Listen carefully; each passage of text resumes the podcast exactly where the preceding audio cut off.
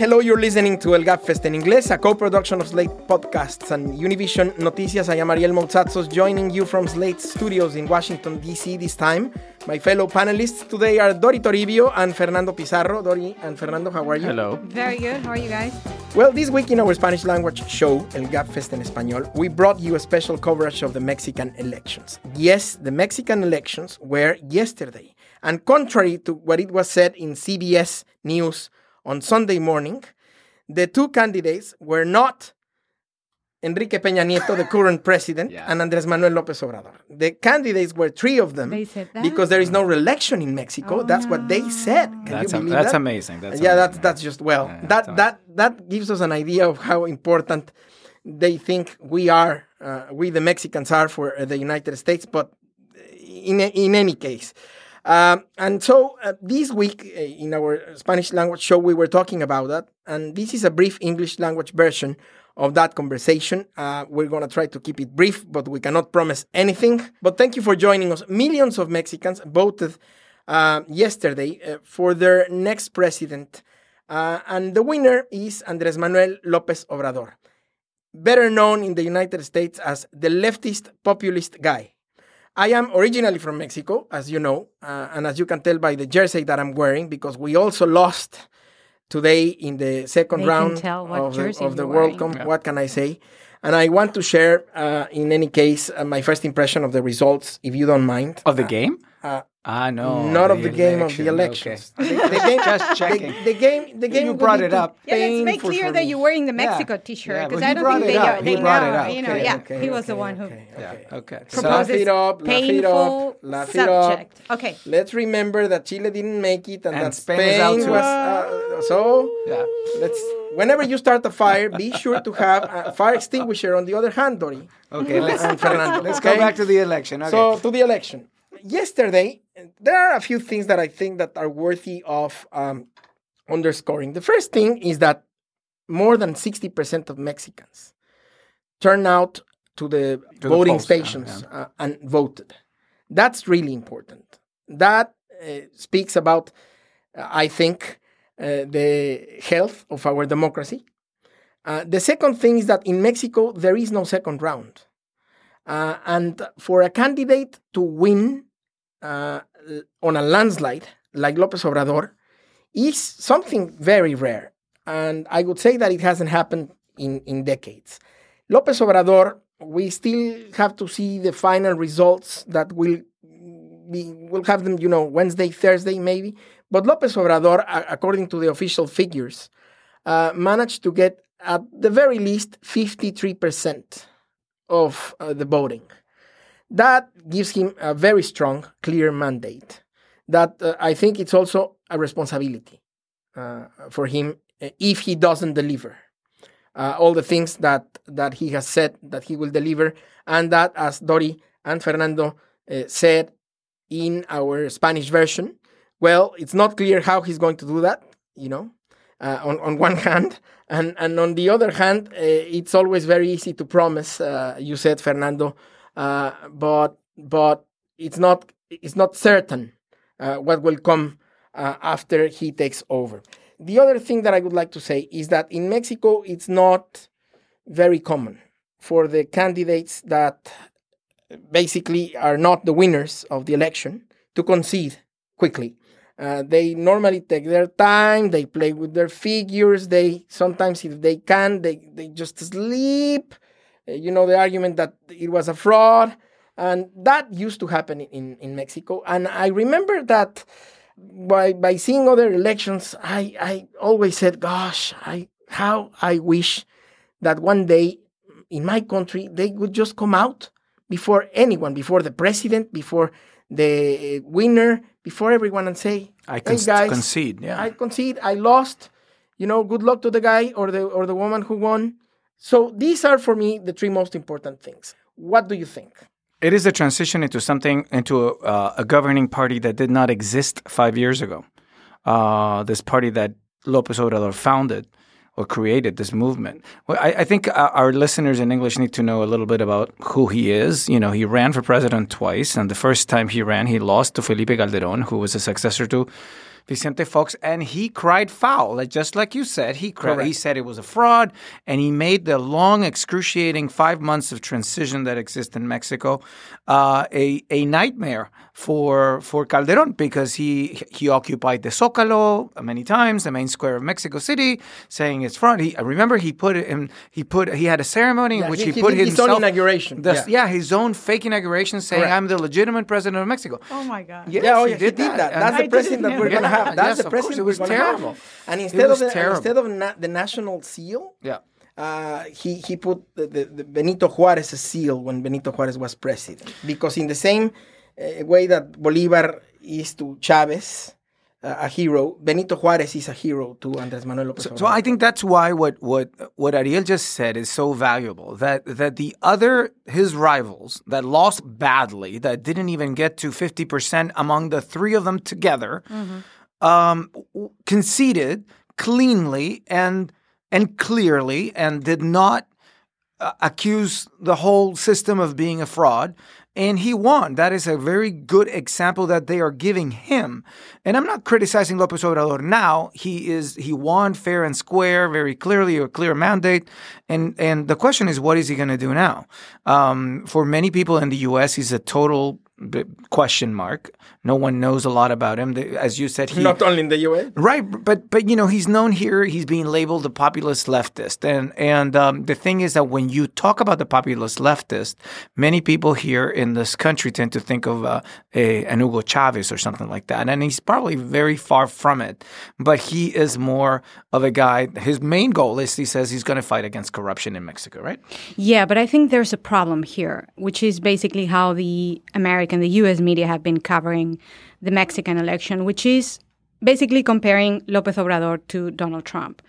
When, I mean, that I understand that is something that you have to do, but probably starting now, not two months ago, because let's be real, Donald Trump wasn't a factor in the Mexican election No, he wasn't. Yeah. people were not voting for a president thinking about Donald Trump. That was not a factor. Corruption was a factor. Violence and crime was a factor, but not Donald Trump. So sometimes U.S. me- media tem- tend to, you know, see everything from their eyes. That's not the case in this election. That's why I think now it's very important to see and to think about what's going to happen. Because, of course, now it's a huge question how Lopez Obrador is going to be in the presidency of Mexico and what kind of rela- relationship he's, he's going to have with Donald Trump um, and with the U.S. and what's going to happen from now on.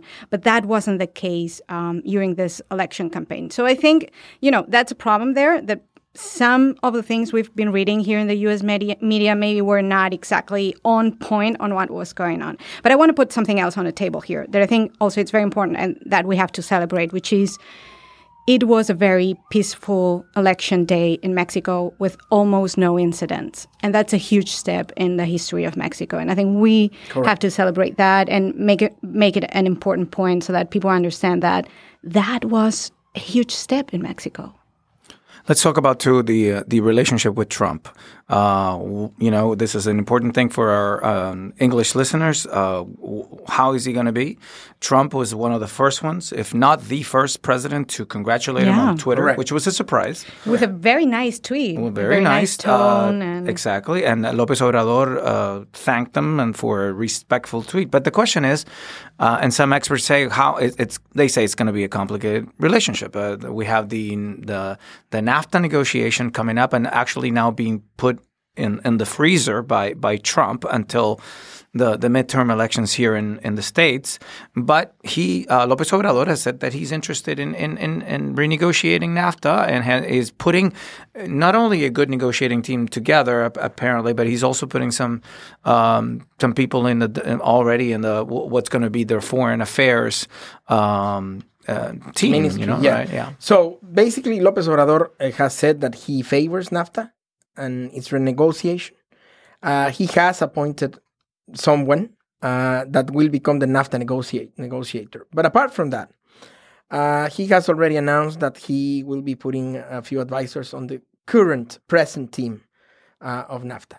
Now, first of all, John Bolton, the National Security Advisor of the United States, said on Sunday morning on a news show that uh, we could we will probably be surprised because Donald Trump and uh, Andres Manuel Lopez Obrador could actually have a very good relation rather than what everybody expects that the relation between a leftist guy and a rightist guy, well, it's simply not going to work. Uh, and that's that coincides with what I hear from the Mexican uh, government, specifically some diplomatic sources of the foreign ministry and some diplomatic sources in the United States Department of State regarding the fact that there is a lot of, uh, let's call it the benefit of the doubt, or a lot of openness to uh, to see how it all plays out with López Obrador. But I have a problem with that because I, I, I think that the rhetoric and you know this is more we didn't even discuss this in our in our Spanish version but I think that the rhetoric that Trump tends to have against Mexico or about Mexico Correct. it's going to be a problem Oh, well. because obviously Peña Nieto's government has reacted strong you know every ever so or stronger every single time because at the beginning they were a little weak on that at, you know using Trump's terms. But but then Mexico's government got a little bit of a spine and started responding. Then is the issue of the wall. If Trump is going to start insisting again with the wall this is a dead conversation again. And, then third and blah, blah, blah. exactly and the cooperation of migration. And then third is the whole issue of the negotiation of NAFTA because right now basically Canada and Mexico tend to agree on terms while the US basically stands totally separate willing to abandon it all or even uh, abandoning the World Trade Organization you know as as it's been rumored I actually That's think that why- that part is going to stay the same. Yeah, and that's why we have to be honest. Like, who would have been, who, who would have had a good relationship with Donald Trump if López Obrador hadn't won and some other candidate had won? It would have been the same because the problem is not over there. The problem is here in Washington. Correct. The rhetoric, the messages, the that it's 2018 and it's election year, and you mm-hmm. know Mexico is a very easy target.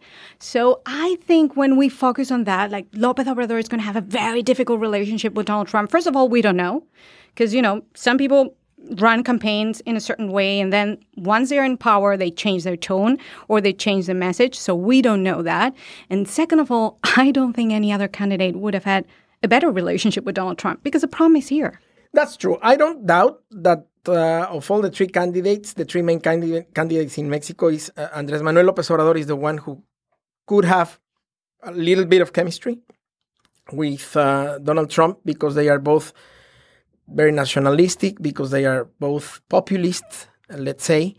But I think that that chemistry and the good relation that they can uh, start having is only going to last uh, as long as the real issues yeah become look what the happened with conversation. justin trudeau they started having an excellent correct relation exactly Macron. and with Macron with macron they had a lot of chemistry Correct. but donald trump is fighting against allies so it's going to happen at some point when the real I issues have come no out doubt that the, that the honeymoon is going to last Yeah. anywhere between one hour or two months or whatever. But in the end, that's that's what's going to happen. Very quickly, yes or no? Is Andres Manuel López Obrador the Mexican Donald Trump, Fernando? no I don't think so You don't think so? Dori, Dori, no i don't think so either do you Why? I don't like the comparison, first of all. I don't like when, and, and that's something European countries are doing also. Like, this is the European Donald Trump. This is like the British. No, I don't think that that exists. I, they had totally different backgrounds, first of all, and secondly, I think uh, yeah, they they may be populist, but I, I I think the only thing that they have in common is that they're vague in their proposals. But otherwise, I don't see That's the com- I don't true. see the comparison. Either. Yeah, I agree with you in the majority um, of what you say, but I think that it's still very tempting to compare. Ah, sure, yeah. but it's and easy. I'm going to send. It's and- well, easy because that's what media, we media, we tend to do that. What's Well, easy? You know, let's compare with it's what's not easy. only media; it's human beings. I mean, we. yeah, we but tend, we start that. we- Yeah, we yeah, tend- the yeah. headlines are Yeah. ours. yeah, Mexico's Trump. Yeah. we, tend, we tend to create stereotypes in order to you Yeah. know simplify complex realities. True. So I'm going to simplify a complex reality and say that for me, from from my point of view, the Mexican Donald Trump was Vicente Fox, and that right now we are definitely uh, before a populist guy who's going to take over uh, Mexico, uh, the, the, the reins of, of Mexico, uh, with a leftist sort of discourse, but that's about it. Oh, depends how I don't think much to the left he Donald goes. Trump. I don't think he's going to be Donald Trump, and I don't think he's uh, to be Hugo Chavez, and I certainly don't think he's to be Nicolas Maduro. But with this big question mark that we were talking about, who knows? Well, that's it for now for this episode. We encourage you to check out our Spanish language show. We will be back with our regular Thursday episodes on Thursday, July 19th. For now, happy 4th of July. Have, a, have lots of hot dogs, of burgers, of beers. Water is for the plants. For water, you know, no, no, ah, because it's very hot. We're in guacamole. an extreme heat wave. We have to drink okay, water. then piña coladas. Or margaritas. water. Margaritas. Let, us make a Yeah, deal. One glass of water, one margarita. We'll talk about that That's off the great. That's great. We'll talk about that of the year and lots of guacamole and nachos. Happy 4th of July to all our friends living in the United States. You can reach out to us on Twitter at El Gabfest or write to us at elgabfest at slate.com. Paulina Velasco produces this podcast from Los Angeles. Daniel Hewitt is our audio engineer in DC. I am Ariel Moutsatsos. Thank you, Dori. Thank you. Thank you. Thank you, oh, Fernando. Who am I thanking first? I just feel like Dory today. It's okay. I'll let you. And thank you for listening to El Gabfest en español en inglés. Gracias. Till the next one.